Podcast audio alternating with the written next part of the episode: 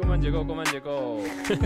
感觉起起伏伏，伏心情有点起起伏伏。邀请你进入两个大叔的共犯结构。Hello，大家好，欢迎回到共犯结构，我是立文。我是阿莫斯，好，呃，还是一样，再一次介绍我们这个公办结构这个节目。这个是呃，我们两个大叔对于一些生活的议题，对于一些想法，有一些想要表达的内容，所以我们想要通过 Podcast 的方式，呃，来去呃讨论交流一些生活社会的相关的题目。那今天是我们第三次的录音，然后我们想要通过这样的一个方式。来聊一聊我们今天的主题叫做世代。那这个世代的主题其实，呃，很相信很多不同的人都在不同的节目上面有做过一些相关的内容，跟聊过一些相关的内容。我们今天出发的角度其实比较从我们自己在生活当中遇到的这些世代的问题，跟我们有看到的一些资料的内容，我们来去做一些讨论，或者是我们来聊一聊。这些相关的内容，我们的想法。好，那我们这一次讨论的主题哦，其实要从一个时事切入。那其实呃这几天哦，呃我们在谷歌上面哦，谷歌新闻上面，我们都可以看到呃大家在讨论一个新的新闻事件，叫做白饭之乱。那帮助就是还没有呃，应该是大家都已经有接触到这个这个新闻了，但是我们简单的 recap 一下，就是。呃，我们某一个营队的大学的同学们呢，他们因为营队结束以后，到了一个快快炒店，然后三十个人进去，想要呃快速的来吃一顿饭，然后结果坐下来了之后呢，这个快炒店的店家本来是白饭免费供应，但是这三十个人一下子涌进来之后，就把这个白饭全部都吃完了。那在还没上菜之前，其实就已经没饭吃了，所以大家就开始哎。呃，连你说免费供应，然后结果到我吃完了，你可能都还没有煮第二锅、第三锅出来，那就跟你原来承诺的不一样嘛，所以我就到网络上面开始，哎，简单来抱怨一下，我给你一星评价，我我我开始去讲一些其他的内容，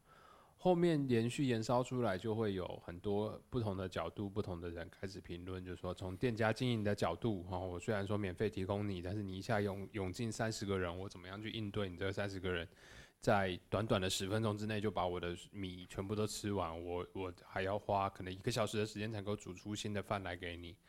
那另外一方面也有人讲说，诶，那你如果没有办法承担这样的一个状态的话，你不要承诺白饭免费供应嘛，因为大家就是肚子饿了嘛，进来你还没有上菜，你就白饭就没有上来了，那我连连能填饱肚子的东西都没有，那当然我就要上来 complain 啊，这是你工作没有做好，所以我 complain 当然是合理的啊。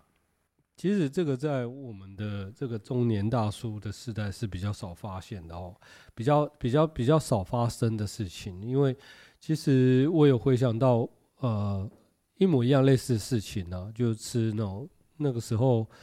大学的时候还是九十九块的火锅，白饭吃到饱。那他真的饭没有了，我真的就是哎，就打个饱嗝就离开了。对，那我补充一下哦，其实，在新闻事件来讲的话，这个事件呢，就是一开始这个店家遭到这些学生哦，就是呃，在网络上狂刷负评呢，那他就引来老板去回，引来老板呢，他们这狂刷负评之后，引来老板回呛学生了。那接着学生干部呢，就登门道歉，说，然后道歉就道歉了，他还说，哦，我道歉是学校逼我们来道歉的。然后又继续发声明说不想再隐忍这样子，说强调他们当天做的事情是事实，这样子闹得沸沸扬扬。嗯，这件事情其实呃本质上面呢，呃我们会就这个事件来开始做我们这个世代讨论的这个开头，最主要的一个原因是因为当我看到这个事件的时候，其实我联想到呃我最近看了一本书，就是《爱时代报告》这本书里面讲的另外一个美国的事件。这个美国的事件，其实在一个 YouTube channel，就是好机车的那个 YouTube channel 里面，他们也有其中一个他们在讲那个政治正确的内容里面有讲到这件事情，就是美国有一个大学，嗯，他他的呃校园提出了一个规范，要求呃校园的学生不可以穿着就是对 LGBTQ 呃有 offensive 就是因为万圣节大家都会去装扮嘛，就会去做各种的扮装，但是学校就公开的去要求学生在你扮装的时候，你不可以对 LGBTQ 这些弱势群体去有这种呃影射或者 offensive 的这种穿着打扮，因为这个会伤害到他们的感受。那这个时候呢，这个大学校园里面的社监他就公开出来发表一个言论，就是说大学应该是要保护言论自由的。你愿意 offensive 这件事情不应该被限制，你要这么做，那我应该就要支持你。所以你不用去 follow 学校规定，告诉你说你应该要政治正确的不要做这件事情。你想做什么你就做什么，然后并且为你做出来这件事情负责任。好，这件事情后面延烧的事情就变成是说，全校的学生开始就这个社监发表了这一这一篇文章开始检讨社监。你并没有给我们提供一个安全的环境，你并没有提供给我们一个让 LGBTQ 所有的人他们可以呃自在的环境。你提供了一个机会，你去鼓励这些会去触发不好感受的这些人去做他们做的这些坏的事情，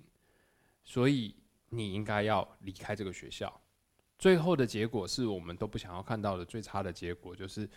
并不是一开始发布。这个限制的人有什么样的影响？反而是鼓励大家说言论应该自由，每一个人在大学环境应该要勇敢表达自己的。这个社监最后被学校开除了。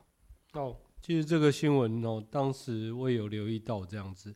像这样的案例啊，其实我们现在在网络上看到这样子的讯息，其实。诶，就这样子带过了。其实，在这样子的现场，其实他们就会发生这样子的不同世代的这样子一个沟通。那在学校这个环境，其实，在那我们看到这样民主社会里面，那在学校这样环境也是鼓励他们哦的权利啊。哦，看看这样结论，就是呃，很保护他们的权益，很保护他们发生的自由。那就连呃这样子的一个呃要 say 好的事情呢。哦，反而会引起他们的反弹。嗯，这里面讲到，就是从研究者的角度，在 M 世代跟 I 世代的这这两种不同的世代研究的过程里面，他们其实强调出了不同的特性。M 世代其实更强调自我，我我要的东西是什么，我想要的感受是什么，我想要的体验是什么，我都要要求到极致。我在网络上面消费，我要能够最。多的去体会到我可以享受到的福利，我可以最快的享受到我要的产品，所以其实电商的发展其实本质上就是依着 M 世代在在成长的。但是 I 世代它有一件事情很重要，就是 I 世代是呃真真正正从生出来就在一个移动互联的世代里面生出来的这一群人，他们。强调的一件事情就是网络影响了他们的人生。这个网络影响他们的人生，其实从很多的面向里面都产生了影响。第一个面向就是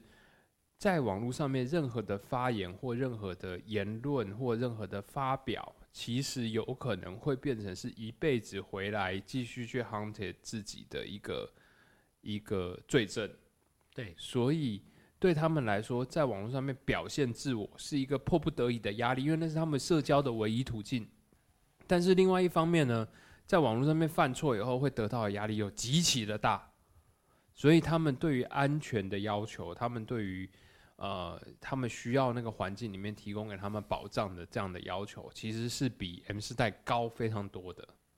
嗯嗯嗯，所以在在这个 I 世代，就是我们现在看到的这些问题，不管我们刚才讲到美国案例，我们讲到台湾的白饭的案例，其实我们都讲到一件事情，就是现场直接反应的社交能力是不足的。就是以我们大叔的世代，其实对我们来说，这种事情就是有社交能力的人，现场就直接哎，陶哥，你安尼刚好我们弄无饭汤价。然后老板就说啊，拍谁啊，拍谁啊，哇，狐狸姐，然后两个小菜上来。其实这个是我们这个世代一直在被被被鼓励要去练习跟人打交道这件事情。在我们这个时代混得好的都是这样的同学啊。是的，对，就是你今天现场的是阿姨，你今天现场的是老板，你可以用很轻松的方式，对老板也不造成压力的方式，现场直接表达，老板现场也直接给你 service，这件事情就解决了。就翻篇就了。就在我们这种大叔看来，其实这个很单纯、很简单，对，怎么会是一个新闻事件？对，怎么会是一个需要连续好几天？今天你还要出来发表声明，明天我还要 出来再去发表什么样的内容，然后我还要说学校逼我怎么样怎么样，所以我必须要怎么样 怎么样去表现自己。所以这些这些压力跟这些这些呃形态，在我们那个时代其实没有，但是我们必须要做到的一件事情，就是说我们要去理解这个新的时代，因为这个新的时代正在长大。其实不光是这个事件，其实我们相信前不久我们都有看过那个，就是大学校园里面的那个系学会长选举的那个新闻的事件。那那个事件后来其实也延烧到一定的程度，就可能人家小朋友觉得我就是一个系学会长选举，我搞笑一下又怎么样？你干嘛要这样子弄我？那大人当然会有大人的角度，你这个政治不正确，你要这样子搞，你压迫到很多的人，你就是不能这么做。然后我现在就是要教你一课，然后让你以后不能够这样做。但是实际上对他们来讲，就是他他要的就是，诶，我大学生活，拜托我这个是一个安全的温室环境呢，你你外面的手伸进来干嘛？为什么连大学都不能够给我这个安全的保障？我我在大学里面，我应该就是说什么话都可以的啊。因为我就是在我成长的环境，我就是在我学习的环境里面，我难道不能犯错吗？我们要知道，埃斯代这这一群人，他们在成长的过程里面，他们的家长已经不像是以前的家长，他们的家长会跟他们一起讨论问题哦。他们家长跟他们一起讨论问题，然后会跟他们商讨他们怎么解决这个问题，所以他认为所有的事情、所有的问题都会有人来跟他讨论、跟解决、跟想办法，让他有机会去弥补他的过错。所以，当你直接的在网络上面对他的行为上纲上线的时候，他的压力就会非常的大。当他的压力非常的大的时候，他做出来的反应就会非常的过激。那这个是其实我们在目前的社会环境里面，我们对这一群年轻人，我们没有足够的理解，跟我们没有足够的包容的问题。其实讲到我们这个世代哦，其实现在普遍四十岁以上的人类哦，其实呃，我们常常我们刚出社会的时候，就是被上一代讲说啊，在职场上面是草莓族这样子，所以我我我常常反其道而行啊，就是我会在碰到很类似的时候，我会倾向于不做世代批判，但我会很想要去试图观察他们。哦，年轻人的心声跟想法，试图面对面沟通，但是我常常碰到一个钉子，就是我跟你面对面好好的讲的时候，你没有办法完全展现自己，然后我退而求其次，我就会说，那你回去写一封信给我吧。那写封信代表你有思考过，你会铺陈过你想要表达的。不管你是工作上碰到困难，还是你想离职等等的，那在面对面这件事情上面，他们比较不知道怎么去呃透过现实的呃这样子的一个沟通，去展现他自己的欲求这样子。我们的我们自己跟我们可能未来潜在的听众，如果有四十代跟五十代的。呃，这些听众的话，其实如果你有跟大学的学生交往，除非你是老师，呃，不然的话，比比如说你回到学校，回到母校去做演讲，或者是你回到学校去办活动的时候，其实你应该都会有一个感受是，你不太知道现在的大学生在想什么。那所谓的不知道大学生在想什么，这个跟我们在念书的时候不呃不知道在想什么，呃是有差异性的，是有本质上差异性的。我必须说，有一件事情是我读完爱斯代报告以后，我我自己得到的结论，就是这一个时代其实很可怜。他可怜的点在于说，他从小就被要求，他要能够快速的从庞杂的资讯里面得到一个他自己的答案。但是实际上，在教育的过程里面，我们是没有体系化的去教育他们去达成独立思考这件事情的。那在这样的情况之下，他的对与错是非常的模糊的，在他的世界里面，他的对与错是非常的模糊，所以他很难去做出一个明确的 statement，告诉你说我支持这件事情，或我不支持那件事情。他得出来的大部分答案就是你们大人都这样，这件事情也没有对，也没有错，嗯但是你们大人都这样，但这是相对于啦，毕竟我们是呃党国机器的余毒啦吼，所以我们那个时候的所受教育哦，我们甚至还经历过。三民主义统一中国吗？对我我是考过，我大学联考是考过三民主义的。我还好，我那一个是，哎、我刚好就我这一届就废除三民主义啊。对，所以我的意思是说，其实我们那个时候，呃，至少在呃教育体制这个哦这个国家机器上面，我们是常常被抓着扭着我们的头角去呃去去接受哦什么是对，什么是错，再从那样子的一个一个一个一个算霸权体制里面再去做一些反动。应该是说，其实我们要建立一个观念，就是，嗯，如果你可以相信 MBTI，如果你可以相信星座，如果你可以相信塔罗牌的话，也请你相信人类其实每十年到十五年，它是会有差异的。之所以会这样说的原因，是因为其实我们在成长的过程里面，我们所面临的问题，不会是我们的下一代他们所要去呃应对的问题，但是他们所成长的问题，我们到底是不是有充足的理解？跟我们的长辈他们所遭遇的问题，我们是不是有充足的理解？这件事情，其实在我们过往的教育中是是缺失的，就是我们其实没有，嗯，说句说句不好听的，就是我们的现代史其实就是一团乱麻嘛，就是我们、我们的党国教育只教育我们我们该听的东西，其实并没有体系的，或者是甚至是呃直线性的告诉我们，就是近代史发生了什么事情。我们所有东西都是意识形态，所有东西都是都是给你建立一个概念就结束了，就就是这么回事，这样。所以那我们自然很难理解，就是说与我们相差十年的这些年轻人，他们的成长环境，跟与我们相差二十年甚至三十年的这些年轻人，他们的成长环境，对我们来说，网络这件事情其实就是从零开始的啊，我们就是从波接开始的啊，我们就是从我要等一张图片，明星的图片，我可能要等个一分钟，等个五分钟，然后那个档案可能还会 crash 掉，我们就是从这个时候开始的啊。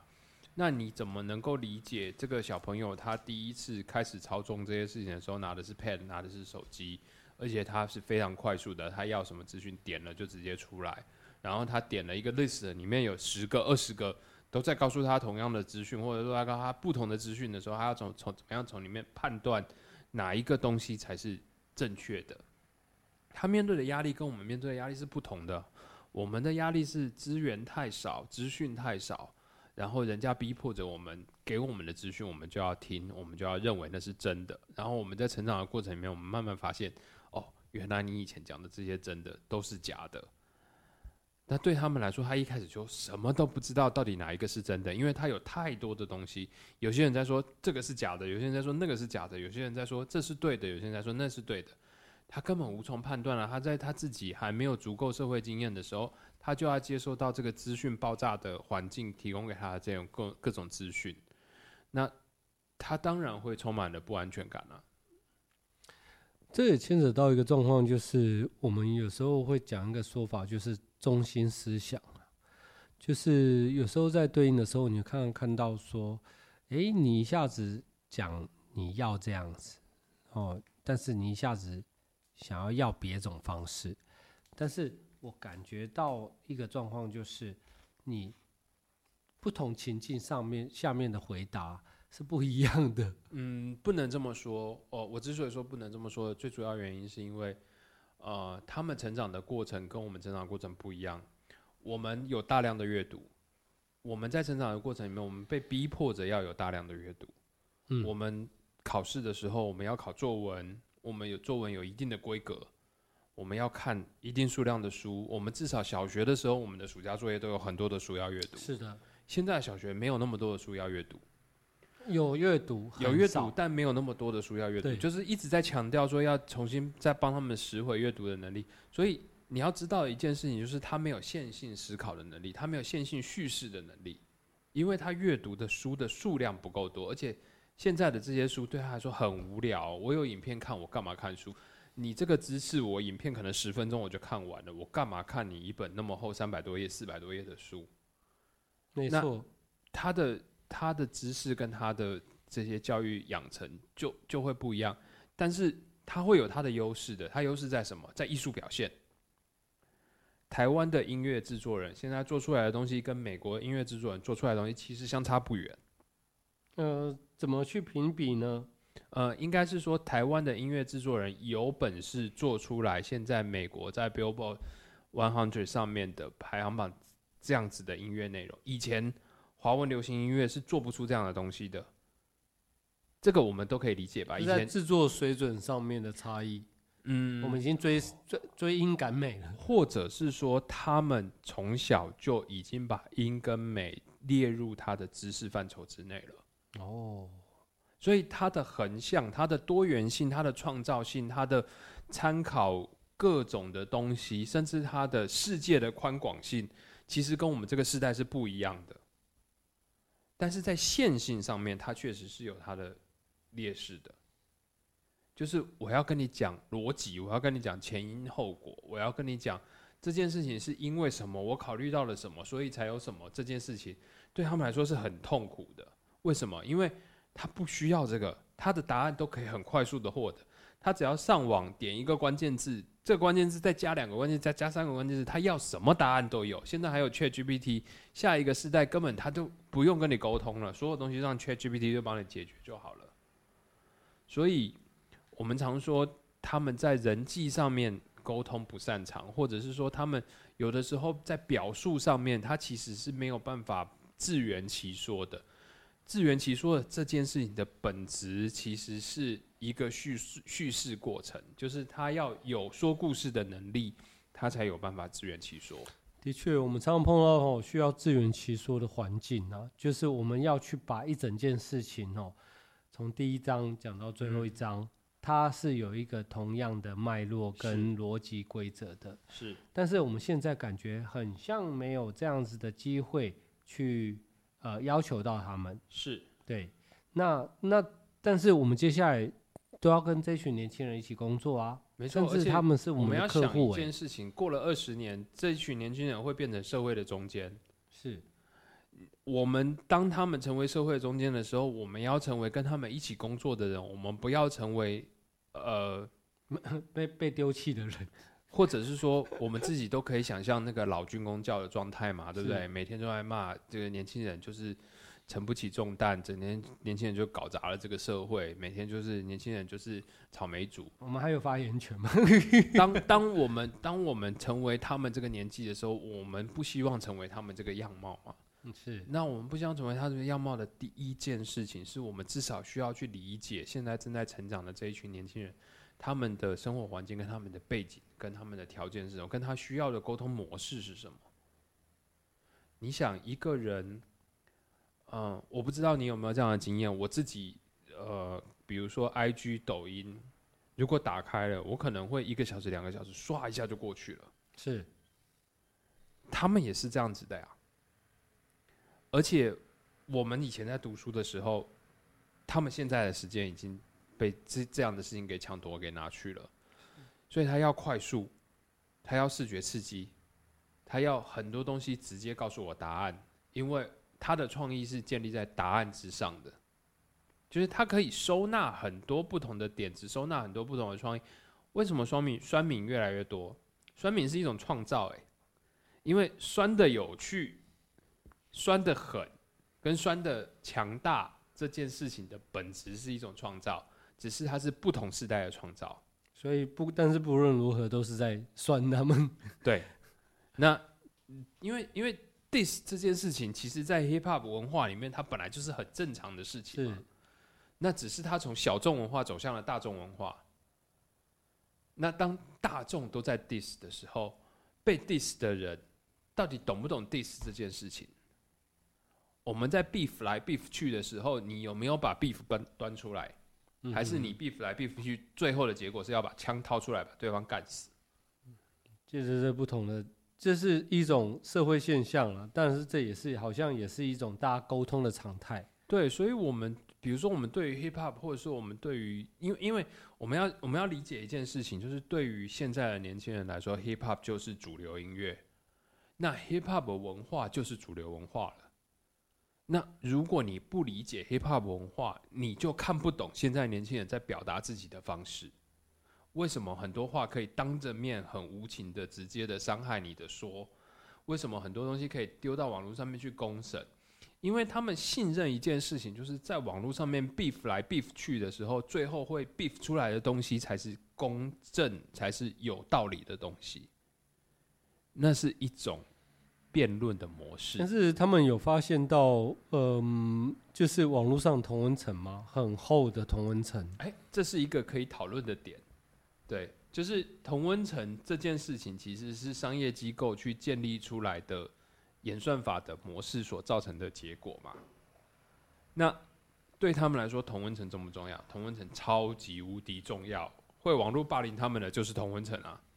但是支持他们的也是同温层。哎，没错。所以那个就是他的社交圈呐。是。所以那当然对他来说很重要啦。所以谁要破圈，绝对不是他们要破圈。绝对是老 Coco 的人要破圈，是他们不需要破圈的。对他来说，他的同温层即将形成主流，所以道不同不相为谋，还是更是更更强化在网络时代的。嗯，看你多相信网络。嗯嗯，应该是说，你说现在不用手机的人可不可以活得很快乐？我相信很多人没有用手机也活得很快乐。嗯，但是现在，呃，我曾经哦，因为我现在在学校念书啊，我修课就会跟一些呃年纪我都可以当他们附近的同事同学去沟通到，我在学期末的时候啊，我跟我同同学啊吃了一次吃了一次饭，我请我同学吃饭，那后来就聊到有点像在做做访谈呐。就是说，你们现在都在流行什么？都在忙什么？那像你这样的年轻人，都在看些什么？哦，他不看片，他只看动画。然后他喜欢玩 Apex Legend，然后他他觉得呃，待在电脑前面比较有趣等等的这些事情。他还告诉我新的名词呢。嗯，他说现在大部分年轻人都是生活在网络上面的。嗯，那另外一部分的人叫现充。我说现充是什么？哦，现场 这是一个很 A C G 的词吧？哦，就是哦，原来是 OK，他们比较相信现场，比较相信现实的的一群人。那这样的比例在他们现在的时代大幅减少，这样子。其实这里面还有另外一个问题哦，就是嗯，因为网络的发达，呃，我们要我们要去探讨的一件事情是，很多的年轻人现在是失去社交的情境的。就是网络上面有社交情境没有错，但是网络上面的社交情境其实距离真实社交情境还是有很很很大的差异的。那会出现什么？当有性需求的时候，会会用什么东东西来取代呢？两种东西，第一种东西是类似像听的这样子的交友软体，嗯嗯，但是这样的交友软体不是拿来谈恋爱的，是拿来约炮的。约炮会变成常态化。嗯哼嗯，就是呃，不是为了恋爱关系去开展一段关系，而是为了性需求去开展一段关系，这件事情是会常态化的。第二件事情就是色情网站，色情网站现在免费的，上面什么都有，应有尽有，所以有性性需求的，特别是男性，从小他们就可以上到这样的网站，取得他们的需求。通过手淫满足他们的性需求，结论是什么？结论是他本来社交就 awkward，你要让他到实体环境去社交，这件事情更难，超难的啊！所以他被迫单身，他的性需求全部都是通过网络上面的色情去解决，他更难交女朋友，他要交女朋友的时间要更往上延长，甚至他有可能终身单身，这是很实际的问题。这不是人口数减少的问题，这是一个人他有没有办法跟另外一个人共享一个生活的环境、合作、协作跟理解、包容的问题。这本来就是人世间最难的事情哦。就是你要去跟人去产生很多化学反应，哦，这件事情大概一段时间就会消退了。但是那样子要彼此哦问什么今天吃什么，这或者是说我我你的存在如何平衡工作，而且我们其实就问自己嘛，就是这件事情的本质，其实训练了我们往前进的动力呀。是因为你要与人协作，跟与人沟通，跟与人一起过得快乐这件事情，不管是在家庭，不管是在工作，不管是在其他的环境里面，它都是有需求的。但是在这个时代里面，他可以选择回避。他有地方可以逃，对，那他们现在冠上的名字叫社恐嘛，啊就是社交恐惧症嘛，好，对不对？但是社恐现在已经是人均社恐了嘛，每一个人都社恐嗯，嗯哼哼，对，所以其实就是人均在逃避社交这个问题。那人均在逃避社交，总是有社交需要反应的问题出现。扣回到我们今天的主题，为什么白饭事件会发生？为什么美国校园的事件会发生？因为当他接受到不满的时候，他不会通过社交的途径去解决这个问题，他会通过网络的方式去解决这个问题。那我有个问题，呃，看一下网络上的论述跟这个新闻报道，他有在跟你将心比心吗？没有啊，他不需要将心比心，他为什么要将心比心？所以不将心比心是没有道德风险的。你想嘛，这一个世代他玩游戏的时候，他的规则是从什么开始的？从城市设定开始的呀。是，所以城市设定有一个 loop，我绕过去了以后，我会受到什么惩罚吗？不会。除非我这个补丁最后被人家发现了，然后说以后不准再使用这个补丁了，我就不能用了嘛。嗯哼哼，这是他的成长路径，这是他的学习方式。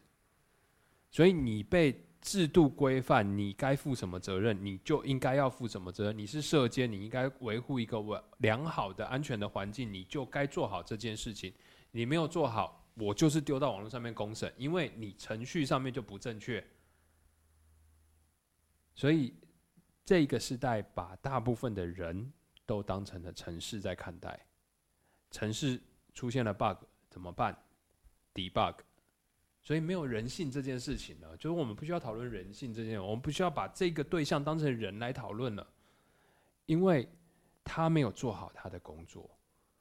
有一点像经济之国，经济之国就是一个呃，就是游戏化的一个实体的任务这样子。哦，在不同的关卡里面，大家接触到不同指令。哦，那也有像之前在讲的鱿鱿鱼游戏。听说要要开拍，呃，要播出第二季的这样子，对，那它也是大家在一个游戏里面，但是它攸关生死，然后大家很习惯，哦，应该说现在社会风气，或者是现在年轻人所引领的这样社会风气，似乎要把游戏规则讲得非常非常的清楚，然后彼此的权利义务讲得非常非常清楚，你才能够确保大家能够在一个基础上面去协作。这个是我是同意的，但是当它发生到像现在新闻事件的这样的状况的时候，那我们如何避免？因为你有可能你在卖东西，你也有可能你也是消费者啊。嗯，所以其实我我非常推荐我们的 听众去看一个 YouTube channel 叫好机车，Shout out to 唢呐，就是我我我我我我真的觉得他他们在处理一些呃。内容的时候是，特别是他们在讲那个政治正确这件事情的时候，其实他们处理了很多的内容，会帮助大家去思考一件事情，就是，嗯，很多的问题发生的本质其实不是那个问题的样貌，我们都会因为那个问题的样貌而感兴趣，就像这次白饭事件，大家都会感兴趣，感兴趣的点是什么？是冲突，但是冲突根本不重要，是原因才重要。原因才重要啊！但是大家似乎关注力都在冲突上面，对，蛮享受媒体哈新闻媒体带来的是为他们创造一个舞台。但是我们其实往回推一下，想一下太阳花事件，大家在关注的点其实也是冲突啊。是，其实很很少人攻进去的。对，大大家都想看这些年轻人到底可以占据多久，嗯，然后他们做了什么粗鲁的行为，然后他们做了什么不正确的发言。但是没有人回去去想他们为什么要做这件事情，跟他们这个时代为什么要通过这样的方式去表达这样的问题。是，其实那是一个强大的无奈感跟强大的压迫感，促使他们不得已通过这样的方式去表达他自己。我们对于世代的学习，跟我们对于世代理解，跟我们对于世代的协作的教育或者是练习上面来说，其实真的都太少了。所以我们很多时候都是把看笑话一样的来看这些社会事件，而我们没有真的试图去理解，他们也是一个聪明的人，只是他成长的环境跟成长的条件跟我们不一样，所以他的表达模式跟他的表达方式。会变成这样的心态，那我应该要找寻什么样跟他一起成长或者一起工作的模式，才会让我们彼此都开心？这件事情其实是我们缺乏资源的，因为现在哦，呃，我们经历过很长一段时间的少子化嘛，所以现在这些少子化，我们从人口结构也有明显的哦感受啊，我们也一度成为全世界哦，呃，出生率最低的国家之一，这样子，所以。我们必定呢，从我们这个中年大叔的立场，我们必定要学习，不管是呃跟着呃年轻的这个爱世代一起工作，也许他是我们的孩子哦，也许他们是呃孩子的男女朋友哦，这些我们都是需要去学习的，因为他们更多的占据了我们在网络上面看到的内容。其实我们自己这一个时代应该要最有所感，因为我们这个时代从念书的时候，我们就被叫草莓族；然后出了社会，我们被叫月光族；然后开始工作以后，我们被叫垮掉了一代。我们一直以来就是被这样子的标签在攻击的。那我们在被这些标签攻击的这个过程里面，我们应该要去想一件事情，就是所有的年轻人刚进入社会的时候，或者是他在学校的时候，他一定都会遭遭遇到这样子，因为不理解而被贴上奇怪的标签这件事情。是我们不要过大的去。放大这些标签所带出来的这个妖魔鬼怪的形象，而是我们要转向的去理解，说为什么他会被贴这个标签？我们这个时代被贴草莓族，我们这个时代被贴月光族，合理吗？其实就是你们上一个世代把钱花光了，我们这个时代才会变成月光族的，我们才会背着学贷进入社会的，不是吗？所以。我们应该要去理，能够理解说下一个世代，因为他的成长环境，因为他的成长背景，或者是他的条件是不一样的，所以我们不应该要再用同样的方法去叫他们草莓族，叫他们月光族，或者是叫他们垮掉的一代。不管任何新的名词是什么，这件事情就是猎巫的这个行动，或者说猎巫的这个这个呃主要的意识，其实本质上是不变的。但是我们可以开始试图去理解，就是从每一个人的角度，因为所有在我们这个年纪的人，怎么样都是个主管。你的团队里面一定或多或少会有比你年轻的人，所以在那样的情况之下，你有没有办法去包容这个年轻的人？你有没有办法去理解这个年轻人？甚至你有没有办法创造一个他认为安全的环境？然后你会知道他所说出来的话，你不要全盘接收，因为他需要转译的。就像你所说出来的话，对你的长辈来说也是需要转译的，需要需要有信有有很耐很有耐心的去转译。那但是呃，我们的下个时代，他们有想要我们去了解他们吗？我觉得呃，我们一开始就讲了，会有两个不同的条件。第一个第一个条件是呃年龄的成长的条件，第二个条件是是那个社会阶段的条件。好，所以社群这件事情，就不同的社群在不同的社群成长的状态里面，它会形成它自己的独特的特性。但是从刚入社会到成为一个管理职，它也是一一种成长的条件跟成长的环境。是，就算现在你所应对的这一些刚进入社会的年轻人，他还没有表现出来这样的需求，他未来总会有的，因为两个路径都在成长嘛。当那个路径成长到他有那个需求的时候，你是否有提供给他足够的训练方式，让他有充足的社交能力，或者是说至少他说出来的话，你有办法转译成为你能够理解的内容，让他有办法往下一步去迈进。不然的话，直接的世代对抗就是直接的对他们贴标签，直接对他们贴标签的结果就是他会。抗拒更长的时间，要待在他觉得安全的那个那个区域，到他觉得真的非常的安全，他想要进入下一个领域，那很有可能我们在面对的这个问题就是，I 世代所有人都是四十岁以后才进入职业状态，那问题就大了，因为我们这个时代的人就要干到八十岁。嗯，这是可以理解的，也听过一个说法，就是现在呃大学生高中化。哦，那我觉得这些词，当然我们呃会一开始会去觉得会很新鲜，怎么会这样子呢？开始会想要去呃对他们指指点点。但是我也其实也同意立文讲的，其实嗯没有任何一个族群想要被贴标签，然后甚至每一个个人，他也有时候他不见得知道他自己为什么这样子。多一点，多一点体谅，多一点理解。那沟通的话，可能要学习一下，这样子。